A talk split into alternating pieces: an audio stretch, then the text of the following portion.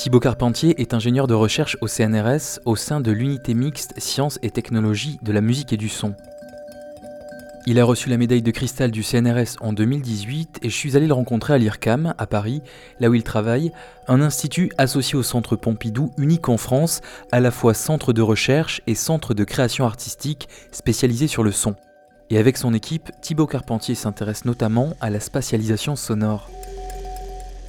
On s'intéresse essentiellement à la notion d'espace, c'est-à-dire à comment le son va interagir avec un espace, un environnement donné. Et donc il y a une interaction assez euh, intéressante et assez complexe qui se produit entre euh, le son qui est émis, le lieu dans lequel c'est émis et euh, le lieu dans lequel c'est perçu et la façon dont, l'auditeur perçoit les sons.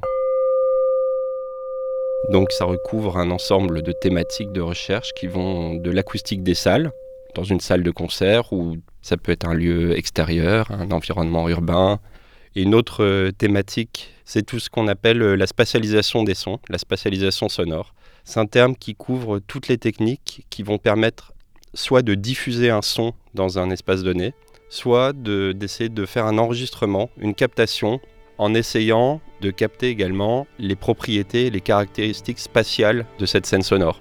Typiquement, euh, si on enregistre un orchestre, on a envie dans cet enregistrement, on arrive à, comprendre et à discriminer le fait que les violons sont plutôt à gauche, les contrebasses à droite, euh, les percussions plutôt au fond, et qu'on arrive à, consigner cette information spatiale dans l'enregistrement. On développe euh, un certain nombre d'outils et de techniques qui vont permettre de faire des enregistrements dits spatialisés. Donc pour faire ça, on ne peut pas s'appuyer sur un microphone traditionnel. Nous, à l'inverse, on va essayer de s'appuyer sur des réseaux de microphones. Alors soit un réseau avec plusieurs microphones distribués un peu partout dans l'espace, soit des réseaux dits euh, concentriques, donc par exemple une petite boule, la taille d'une boule de pétanque, sur lequel on place plusieurs petits micros à la surface de, cette boule et qui vont permettre de capter une information 3D euh, dans toutes les dimensions, dans toutes les directions de l'espace.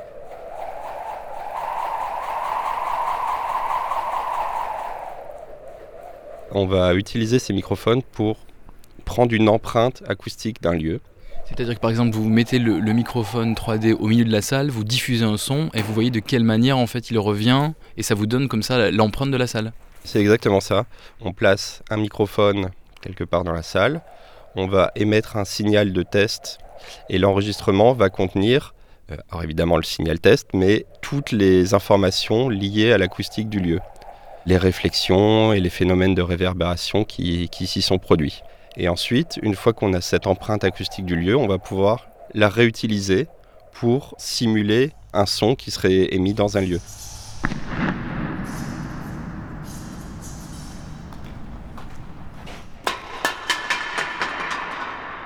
Donc ça, c'est quelque chose qu'on a mis en œuvre assez souvent euh, dans des productions.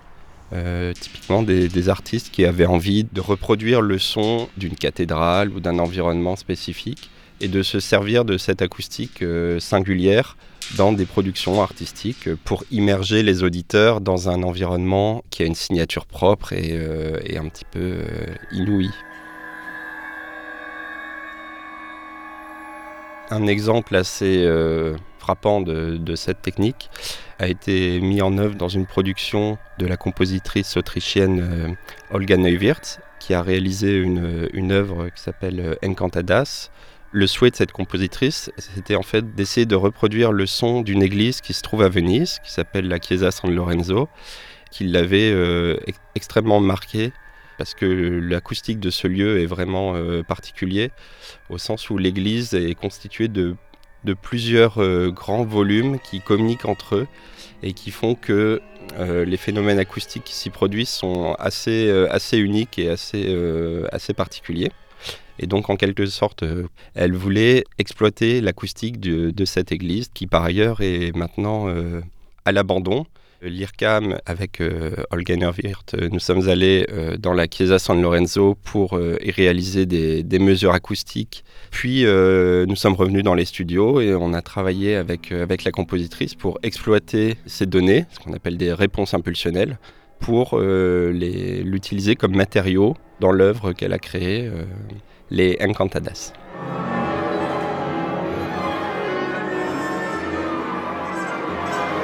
Ce lieu chargé d'histoire et assez unique va peut-être disparaître et donc il y a également finalement derrière tout ça une petite question d'utiliser l'acoustique comme un moyen de préservation euh, du patrimoine historique.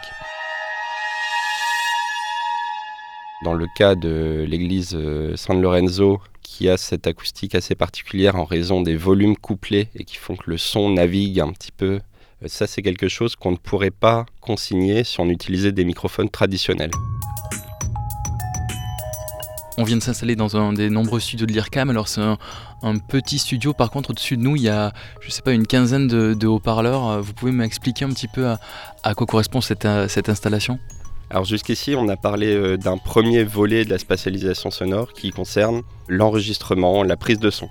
Un autre volet fondamental, et qui est le pendant naturel, c'est d'essayer de diffuser des sons dans un environnement en essayant de produire des effets dits de spatialisation.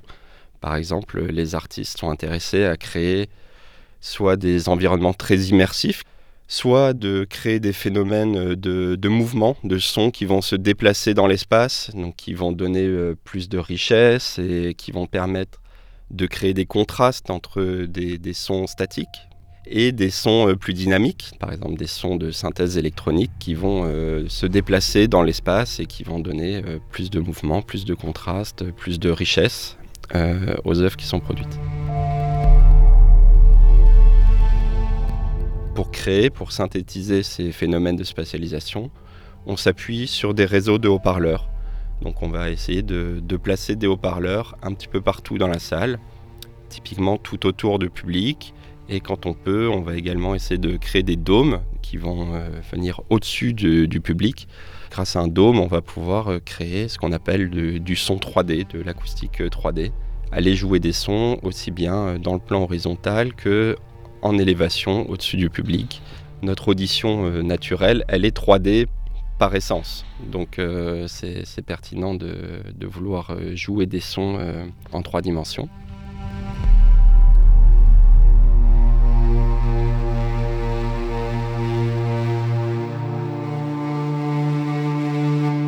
Donc là, ici, euh, à l'IRCAM, euh, nous avons euh, plusieurs studios qui sont équipés de, dômes, d'environ 25 haut-parleurs. Et ce sont des studios dans lesquels les artistes, les compositeurs vont pouvoir écrire la, partition et les sons électroniques qu'ils ont envie de diffuser, pouvant se faire une idée de, comment ça va, ça va sonner dans un, dans un espace donné. Mais c'est bien une des particularités de l'IRCAM, hein, c'est que c'est une institution où cohabitent et travaillent ensemble des chercheurs et des artistes. Oui, alors ça effectivement c'est la, spécificité, c'est d'être à la fois un environnement de création et de production artistique et un laboratoire de recherche scientifique. L'idée euh, originelle et pionnière de Pierre Boulez, c'était de confronter ces deux communautés en partant du postulat que les technologies vont venir nourrir les productions artistiques et à l'inverse, les envies, les rêves, les fantasmes des artistes vont susciter de nouvelles thématiques de recherche et de nouvelles questions et vont stimuler le, travail des, chercheurs. C'est l'histoire d'une poule pas plus grosse qu'un œuf, pas plus grosse qu'un œuf, pas plus grosse qu'un œuf, pas plus grosse qu'un œuf, pas plus grosse qu'un œuf. On imagine bien qu'entre la captation de sons euh, spatialisés et la restitution euh, sur des haut-parleurs comme on a au-dessus de nos têtes aujourd'hui, ça, demande un, appareil logiciel et technologique euh, très particulier. Et vous, vous travaillez justement sur, sur ces outils-là L'une de mes missions, c'est effectivement de concevoir et de développer des outils, donc typiquement des, logiciels, qui vont permettre d'exploiter ces algorithmes de spatialisation. Et donc euh, les logiciels que, je développe, ils cherchent à, rendre disponibles les recherches et les, outils produits par les, les, chercheurs et les rendre accessibles et disponibles et exploitables par différentes communautés. Alors il y a la communauté des, artistes, des compositeurs, il y a la communauté des ingénieurs du son, et puis euh, ça touche également des communautés plus euh, d'acteurs industriels, avec des industriels du secteur automobile. Le véhicule automobile devient de plus en plus intelligent et euh, enrichi de capteurs de différentes natures, et par exemple de capteurs acoustiques, qui vont être exploités, bah, par exemple pour essayer de détecter des dangers ou des obstacles via les sons et d'essayer de fournir des informations au conducteur pour lui signifier qu'un danger provient d'une certaine direction. Alors, on développe euh, plusieurs euh, types d'outils logiciels, mais le logiciel phare euh, que, l'on crée dans, mon équipe s'appelle SPAT, ce qui n'est pas très original pour un outil de spatialisation. C'est un logiciel qui permet de, contrôler les deux éléments les plus importants vis-à-vis de l'espace sonore, qui sont d'une part la réverbération et d'autre part la spatialisation. Toutes ces technologies de, spatialisation sonore, pour certaines d'entre elles, elles existent à l'état de, prototype dans les laboratoires depuis euh, plusieurs années maintenant. Et elles ont euh, atteint une certaine maturité et on, constate ces dernières années qu'elles se déploient de plus en plus. Donc, par exemple, ces dernières années, il y a eu un, essor énorme euh, impulsé par tout le, milieu de la réalité virtuelle. par exemple, il y a des applications dans le domaine de la santé, dans le domaine médical où par exemple on a essayé d'exploiter la spatialisation sonore pour essayer de traiter des problèmes euh, d'acouphènes. C'est un logiciel qui peut faire beaucoup de choses et c'est pour ça qu'il est exploité aussi bien au sein du laboratoire par les chercheurs pour mener des simulations acoustiques extrêmement euh, précises et rigoureuses et aussi bien par euh, des artistes et des ingénieurs du son pour un usage tout à fait artistique et détaché de toute euh, contrainte de rigueur scientifique, mais juste euh, comme un, outil euh, qui sonne bien.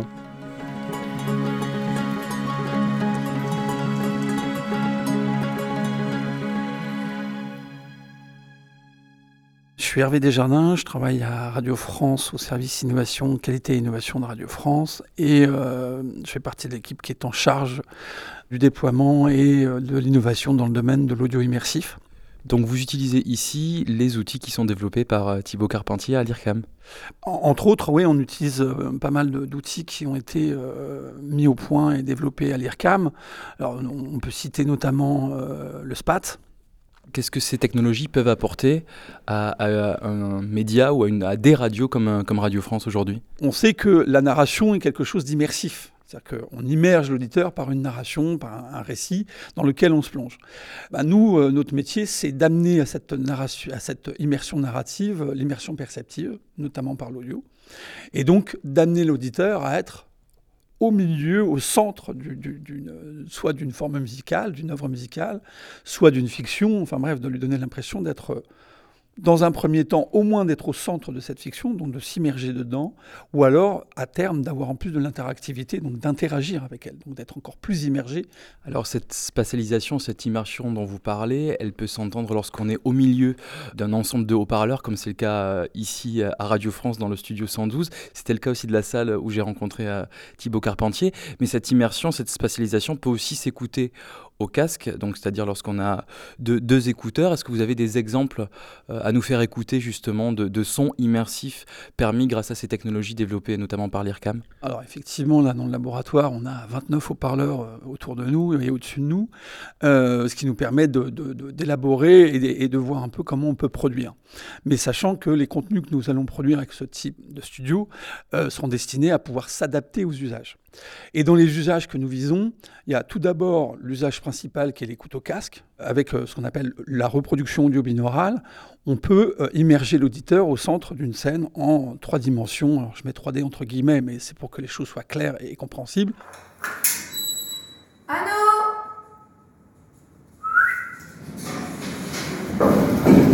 Ok.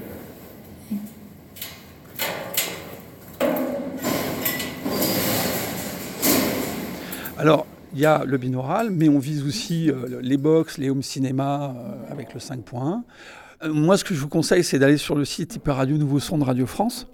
Et là, vous allez avoir 300, je crois qu'on a plus de 300, 350 contenus déjà qui aujourd'hui sont en audio immersif et qu'on peut écouter au casque avec du son immersif. De la musique, vous avez de la fiction, du documentaire, du reportage, enfin que sais-je quoi. Et puis il y a également euh, dans, la musique, il y a la série Séquence, où Radio France, il y a eu un travail de fond depuis 2014, où on a produit, coproduit plus exactement avec France Télévisions et euh, Milgram, qui sont des petits lives de musique électronique en son immersif, où là il y avait à la fois une réflexion sur le son, mais surtout une réflexion sur l'écriture musicale et sa spatialisation. Donc là, ça donne des choses extrêmement intéressantes. Donc dans Séquence, pour ceux qui connaissent un peu, on a euh, Arnaud Robotini, on a Chloé, on a Molécule, enfin bon bref, une longue liste d'artistes français de la scène électronique. Pour découvrir les performances et les productions en son spatialisé de l'IRCAM, rendez-vous sur le site ircam.fr pour découvrir toute la programmation.